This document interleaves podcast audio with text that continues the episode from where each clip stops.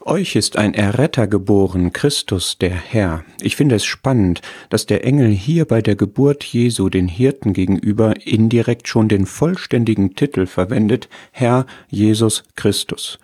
Es ist Jesus, so war sein Name, die historische Person. Es ist Christus, der Titel als gesalbter König und Priester der Messias des Alten Testaments, der dann auffahren wird in den Himmel.